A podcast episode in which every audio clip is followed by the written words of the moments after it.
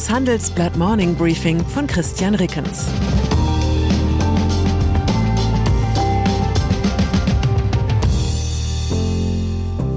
Guten Morgen allerseits. Heute ist Freitag, der 24. Juni, und das sind unsere Themen.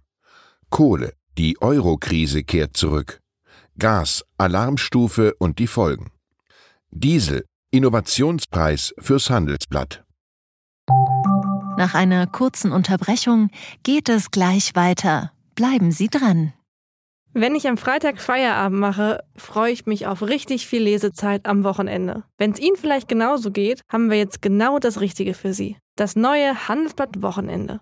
Ich bin Charlotte Hauenhorst, Digitalchefin beim Handelsblatt. Und ich bin Sven Prange, Leiter des neuen Wochenendteams. Wir sind jetzt noch mehr für Sie da, wenn Sie Zeit haben, am Wochenende, mit inspirierenden Recherchen, praktischen Ratgebern und echten Deep Dives. Entdecken Sie unser neues Programm auf handelsblatt.com/wochenende und abonnieren Sie dort unseren neuen Wochenend-Newsletter. Wir freuen uns auf Sie. Euro. Sofern Sie alt genug sind, wissen Sie noch, wo Sie waren, als Mario Draghi 2012 seine berühmte Whatever It Takes Rede hielt? Der Chef der Europäischen Zentralbank EZB versprach, er werde die Eurozone nicht auseinanderbrechen lassen, und zwar koste es, was es wolle. Ich war damals in einer Finca auf Mallorca, und als ich abends in mein Online-Depot schaute, war ich erstaunt. Draghis Satz und der anschließende Kurssprung an den Börsen hatte mir mehr Geld eingebracht, als ich in dem Monat an Gehalt bekam. Das lag zwar vor allem am Gehalt, aber gesund fand ich es schon damals nicht. Zehn Jahre später steigt der Zinsaufschlag für italienische und andere südeuropäische Staatsanleihen erneut rapide. Das signalisiert, die Euro-Krise ist zurück. Genau genommen war sie nie weg, denn die Schuldenstände in Ländern wie Italien sind ja nicht gesunken. Es war die EZB, die mit ihren diversen Anleihekaufprogrammen die Zinsen im Euroraum über Jahre hinweg künstlich niedrig hielt. Koste es, was es wolle. Doch diese Politik stößt nun an ihre Grenzen. Die Inflation steigt und die EZB hat sich nach einigem Geziere auf ihren primären Auftrag besonnen, Geldwertstabilität. Ein Dilemma, aus dem die Draghi-Nachfolgerin, EZB-Chefin Christine Lagarde, nun den Ausweg finden muss. Eine Option, über die bei der EZB viel diskutiert wird, ist, Sie ahnen es vielleicht, ein neues Anleihekaufprogramm. Gasversorgung. Unsere Titelgeschichte hält allerdings auch eine beruhigende Botschaft bereit. Ja, die Euro-Krise ist zurück, aber eskalieren wird sie voraussichtlich nicht im Lauf der kommenden Woche, sondern eher im Laufe der kommenden Jahre.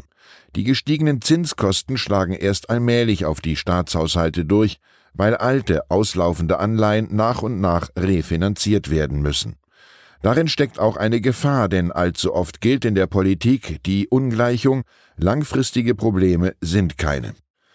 Genau diese Mentalität hat dazu geführt, dass Deutschland nun mit aller Wucht von den gedrosselten Gazprom-Lieferungen aus Russland getroffen wird.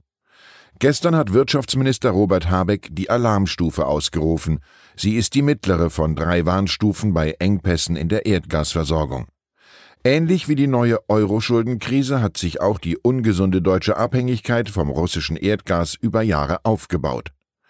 Was für die Euro-Südstaaten das billige Geld von der EZB, war für die Bundesrepublik das billige Pipeline-Gas aus dem Osten. Alle haben geahnt, dass es irgendwann zum Problem werden würde. Aber es war so herrlich bequem, es zu ignorieren. Auch bei schwäbischen Hausfrauen, so hört man, wird ja vieles einfach unter den Teppich gekehrt. Alles über die Folgen dieses Gasalarms und über mögliche Auswege aus der Versorgungskrise lesen Sie selbstverständlich in der heutigen Ausgabe des Handelsblatts. BRICS-Treffen. Beim G7-Treffen der wichtigsten Industrienationen, das am Sonntag auf Schloss Elmau beginnt, gilt für den russischen Staatspräsidenten Wladimir Putin not welcome. Gemeinsam mit seinem Pekinger Autokratenkollegen Xi Jinping hat Putin nun eine Art Gegenparty auf die Beine gestellt. Per Video halten sie einen BRICS-Gipfel ab, benannt nach den Anfangsbuchstaben der Teilnehmerstaaten Brasilien, Russland, Indien, China und Südafrika. In den Nullerjahren galten diese Schwellenländer als coole Clique von künftigen Wirtschaftsschwergewichten, aber so richtig erfüllt haben sich die Wachstumshoffnungen nur in China. Unsere Peking-Korrespondentin Dana Heide verfolgt für sie den BRICS-Gipfel. Sie beobachtet, wie Xi und vor allem Putin die Runde nutzen wollen, um eine Front gegen die Russland-Sanktionen des Westens aufzubauen. Mit begrenztem Erfolg, vor allem Indien wehrt sich gegen die Vereinnahmung. EU-Beitrittskandidaten. Ein wichtiges Signal der Geschlossenheit sandte hingegen am Abend der EU-Gipfel in Brüssel gen Osten. Einstimmig und erwartungsgemäß erhielten die Ukraine und Moldau den Status als EU-Beitrittskandidaten. Beide sind von russischem Expansionsstreben bedroht. Im Gespräch mit dem Handelsblatt und anderen europäischen Medien sagte EU-Kommissionsvize Wladis Dombrovskis, wir stellen klar, dass diese Länder ihr eigenes Schicksal bestimmen können und nicht in Russlands Einflusssphäre feststecken. Doch sollten die Länder keine allzu großen Erwartungen an ihren neuen Titel haben. Den Beitrittskandidatenstatus besitzt die Türkei bereits seit 1999 und ist trotzdem politisch ähnlich weit von einem Beitritt entfernt wie schon vor 23 Jahren.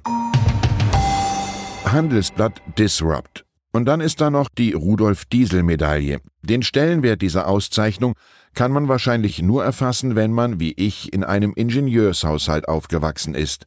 Bei uns wurden die VDI-Nachrichten als heilige Schrift verehrt und man war allzeit von einer beruhigenden Gewissheit umgeben. Es gibt kein Problem, das sich nicht mit einem Taschenrechner, einem Drehbleistift und ausreichend Millimeterpapier beseitigen lässt. Die Dieselmedaille, älteste Innovationsauszeichnung Deutschlands, rangiert in dieser Welt irgendwo zwischen Nobel- und Pulitzerpreis. Gestern Abend hat unser Innovationspodcast Handelsblatt Disrupt die Dieselmedaille in der Kategorie Beste Medienkommunikation gewonnen. Herzlichen Glückwunsch an den Disrupt-Erfinder und Moderator, unseren Chefredakteur Sebastian Mattes. Ich hoffe, er weiß die Auszeichnung zu würdigen. Nach meinem Kenntnisstand stammt er aus einem Musiker- und Lehrerhaushalt. Ich wünsche Ihnen einen Tag voller selbstzündender Ideen. Herzliche Grüße, Ihr Christian Rickens zur aktuellen Lage in der Ukraine. Die Europäische Union hat auf ihrem Gipfel entschieden, dass die Ukraine Beitrittskandidat wird. Wie schnell wird die Ukraine nun volles EU-Mitglied und warum will die Ukraine überhaupt in die EU? Die Europäer müssen ihre Verhandlungsposition im Gaskonflikt stärken. Axel Ockenfels und Achim Wambach empfehlen die Vorbereitung von Zöllen auf Öl und eines Preisultimatums für Gas. Weitere Nachrichten finden Sie fortlaufend auf handelsblatt.com/Ukraine. Das war das Handelsblatt Morning Briefing von Christian Rickens, gesprochen von Peter Hofmann. Die Welt steht vor gewaltigen Herausforderungen. Zum einen die Energiewende voranzutreiben und gleichzeitig den Klimawandel einzudämmen. Und auch der Energieträger Wasserstoff gewinnt weltweit immer mehr an Bedeutung. Doch wie geht es weiter? Erfahren Sie mehr auf dem Handelsblatt Wasserstoffgipfel 2024 am 12. und 13. Juni in Essen. Infos unter handelsblatt-wasserstoffgipfel.de.